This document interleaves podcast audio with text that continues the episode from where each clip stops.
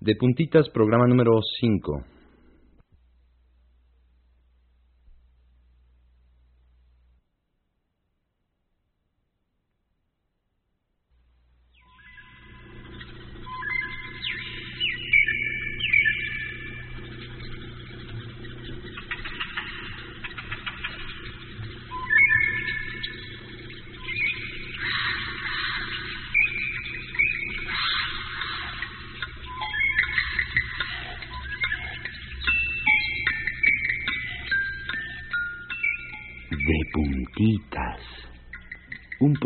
Para que despiertes ay, y te estires y te talles los ojos con nosotros.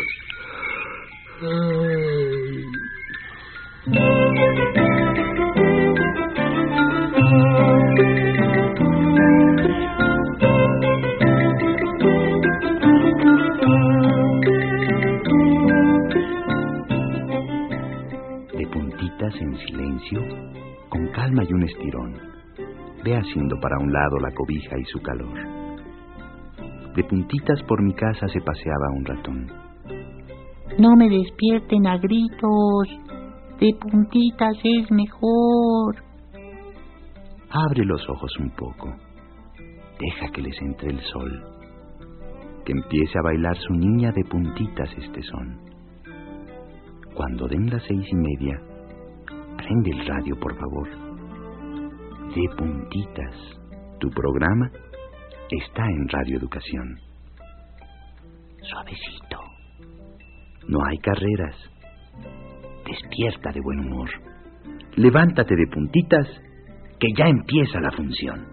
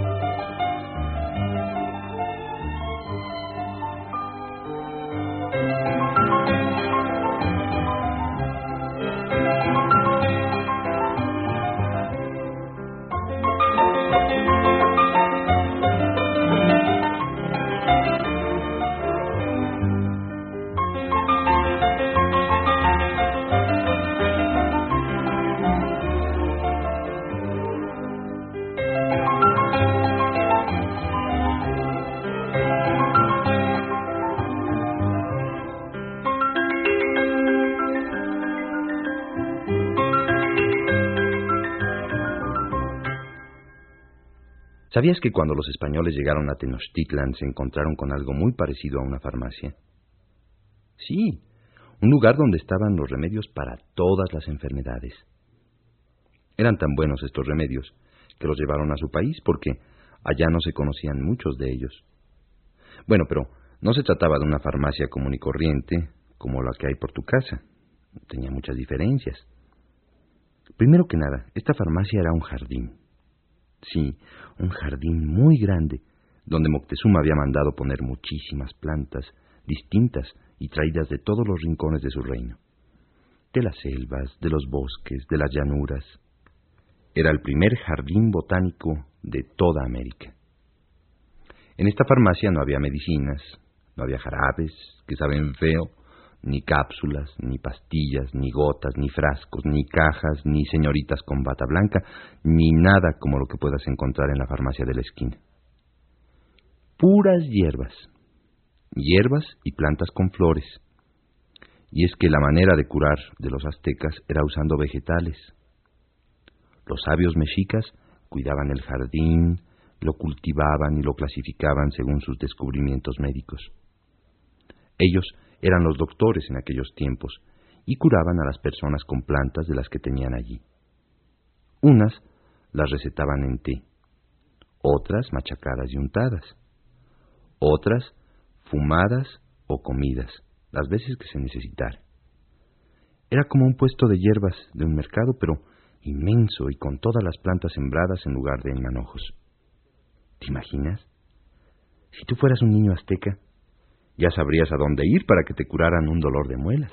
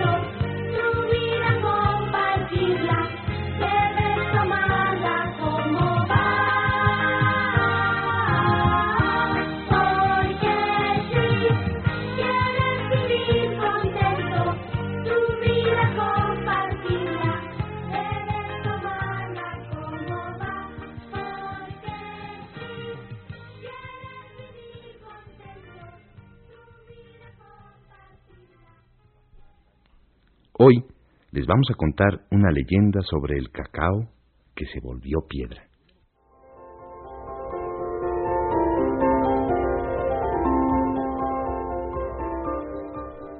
En los primeros tiempos había un pueblo de guerreros muy malos. Mataban a la gente y solo pensaban en pelear con los vecinos. Lo que más les gustaba era el chocolate y por eso obligaban a la gente a que les llevara todo el cacao del cosechal. Comenzaron por un puñito, pero poco a poco fueron aumentando la cantidad hasta que ya no dejaron nada para los campesinos. Nadie tenía derecho a su batido caliente, ninguno a sentarse a beber su chocolatito sabroso, ni a beberse un poco de atole de maíz con cacao molido y tostado. Solo los guerreros atragantaban de tanto beberlo y estaban gordos y panzones de estar sentados, bebe que bebe. Pero ya se cansaba la gente de tanto aguantar, ya se ponía a murmurar y a ver la forma de deshacerse de tanto condenado que solo pensaba en pelear, beber y tragar.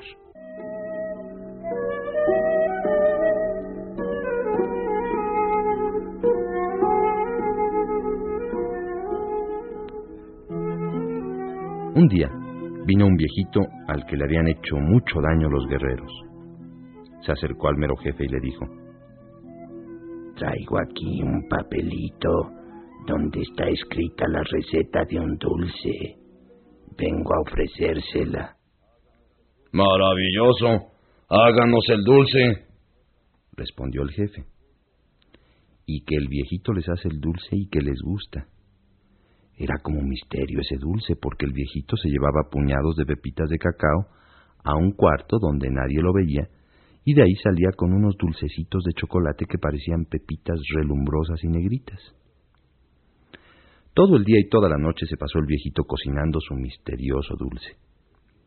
Al día siguiente estaban todos los jefes, los segundos y los sirvientes de los guerreros relamiéndose por el gran placer que les esperaba. Cuando ya no podían aguantarse las ganas de comer chocolate, fueron a buscar al viejito. En el cuarto no había nadie. Solamente encontraron el montón de golosinas y el papel con la receta. Durante todo el día y toda la noche se atiborraron de dulce hasta hartarse, y como vieron que ya se les acababa, el jefe dio la orden de hacer más con la receta del viejito. Hicieron una gran cantidad de dulces para los guerreros que venían de todas partes, y cuando ya no pudieron tragar más se quedaron durmiendo profundamente.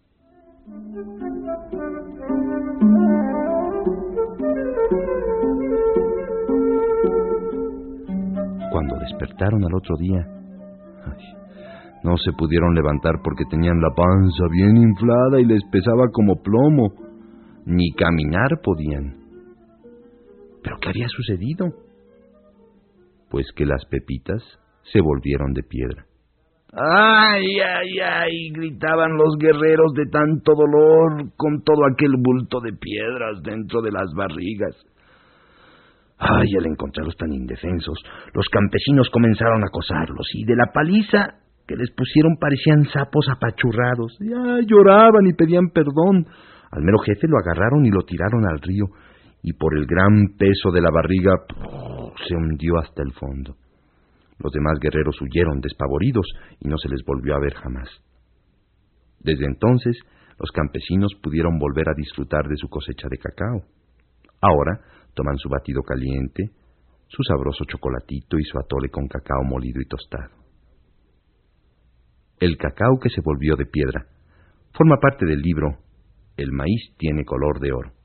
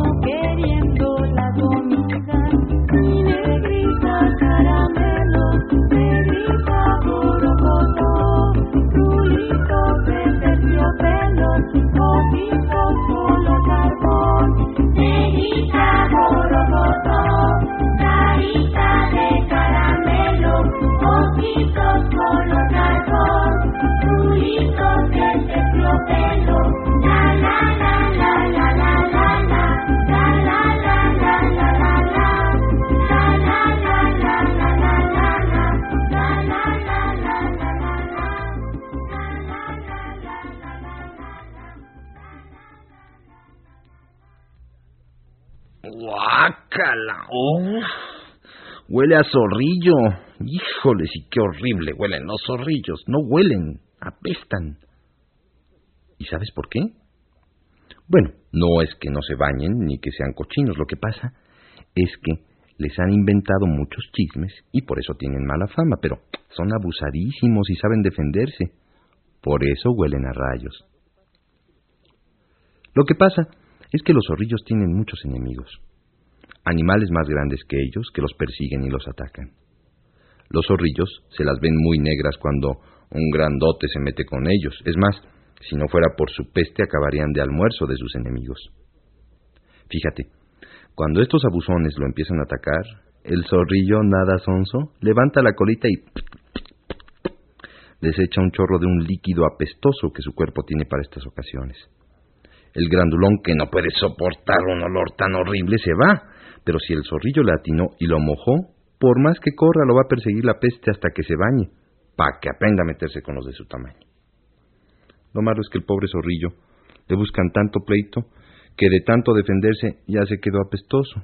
Ese sí ya se amoló, ni aunque se bañe huele bien. Ah, pero no les importa. Entre ellos ya están acostumbrados. Además, mejor para ellos se salvaron porque muy apestosos, muy apestosos, pero eso sí, su linda piel no la presume por ahí nadie más que ellos.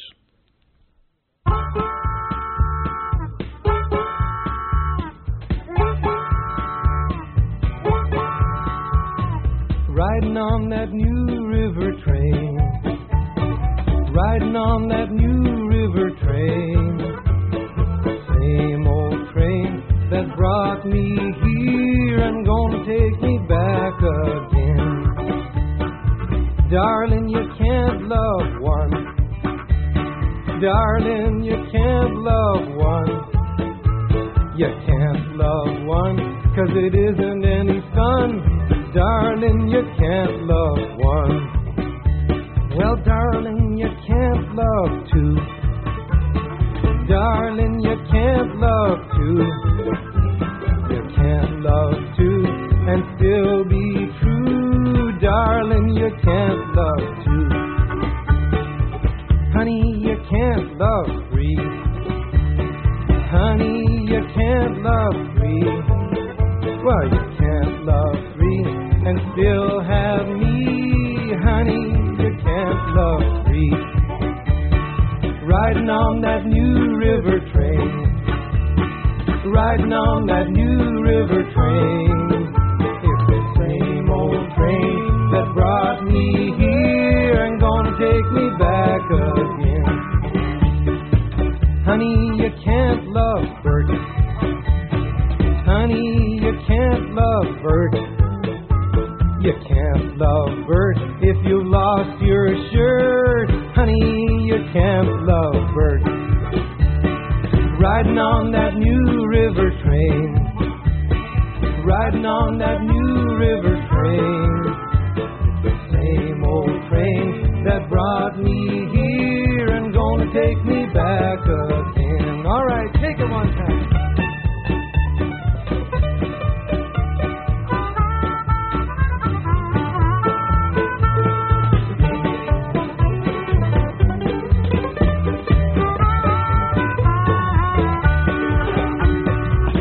Honey, you can't love Jane.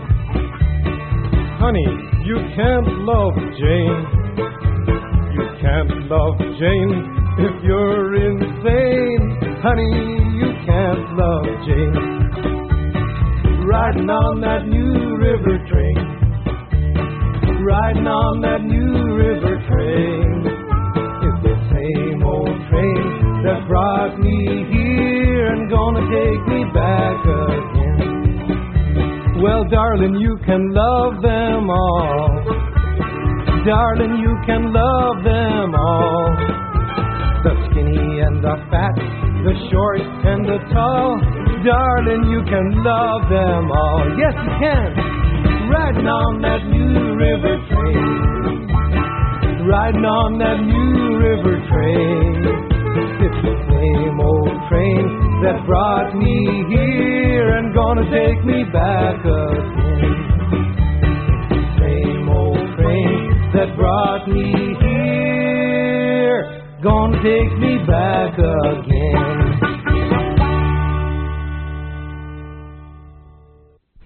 ¿Tú de qué color pintas el cielo cuando dibujas?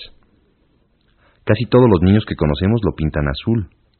Bueno, ¿y por qué azul? Preguntamos. Pues porque el cielo es azul. Volteamos a ver el cielo y lo encontramos toditito gris. Si tú ves el cielo desde tu casa, en esta ciudad, en un día normal, lo más seguro es que lo veas gris también. Pero si te vas al campo o a una ciudad más chica, puedes ver cómo el cielo se ve azul de verdad. ¿Por qué casi a todas horas en lugares sin smog el cielo es azul? Azul claro o azul más fuerte, pero siempre azul. ¿Por qué no amarillo, o verde, o rojo? ¿Tú sabes? Nosotros no sabíamos, pero anduvimos averiguando. La luz que nos llega a nosotros en la Tierra es luz de sol, y esa luz no es amarilla como parece, sino de todos los colores del arco iris. Pero el aire que hay por todos lados es como un colador que cuela los colores, y cuando llega la luz del sol, al color que más fácil eh, se le hace pasar por este colador es el azul, y por eso el cielo se ve azul.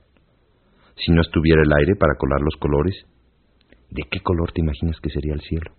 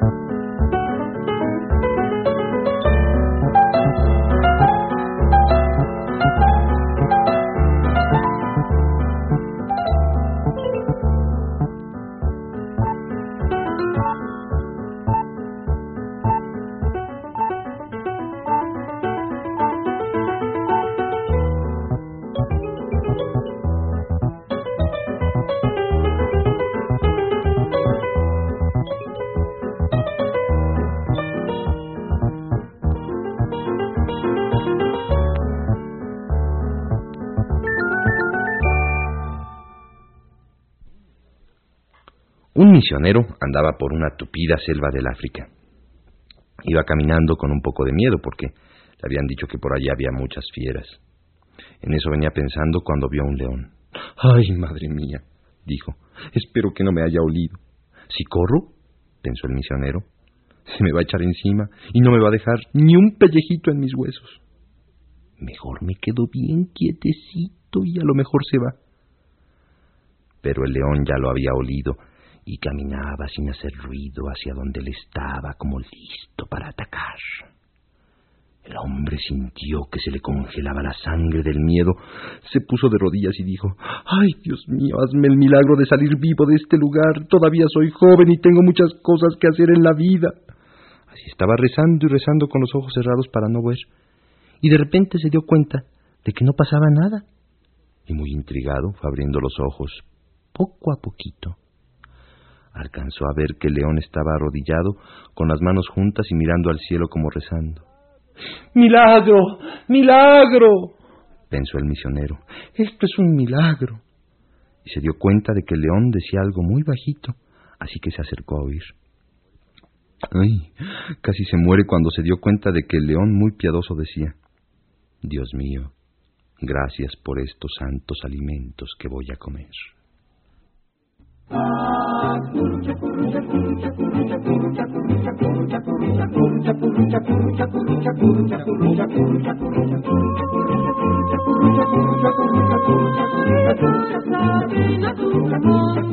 Cuando el manjar se cuela, de la garganta en vela, sobre la cama, sobre la cama, las zarzas vuelan,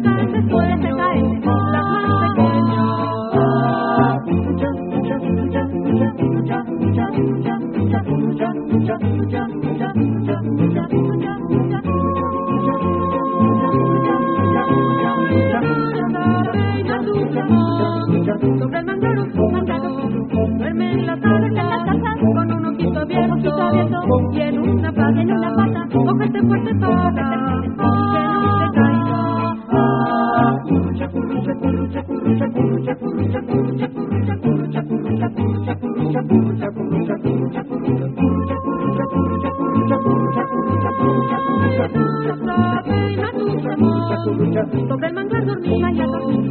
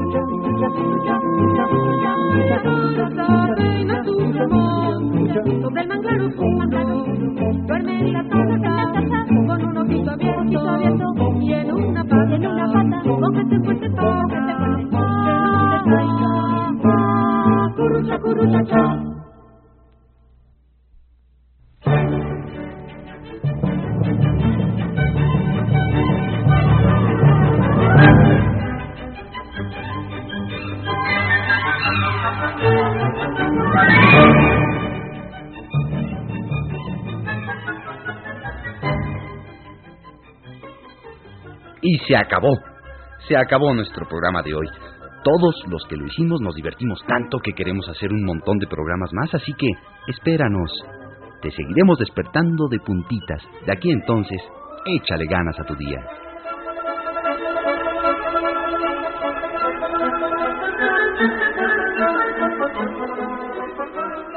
Estrena esta mañana nuevecita y bailale que ya nos vamos.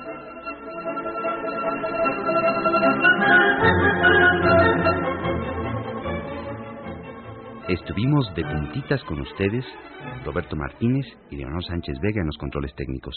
La música la escogió Elia Fuente. Les platicó Emilio Bergengi. Guión y rimas de Nuria Gómez. Una producción de Marta Romo.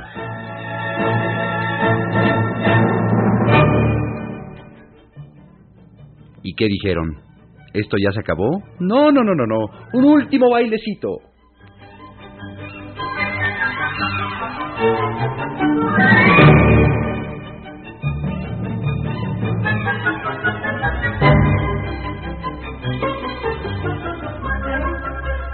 Ahora sí ya se acabó. A la una, a las dos y a las tres.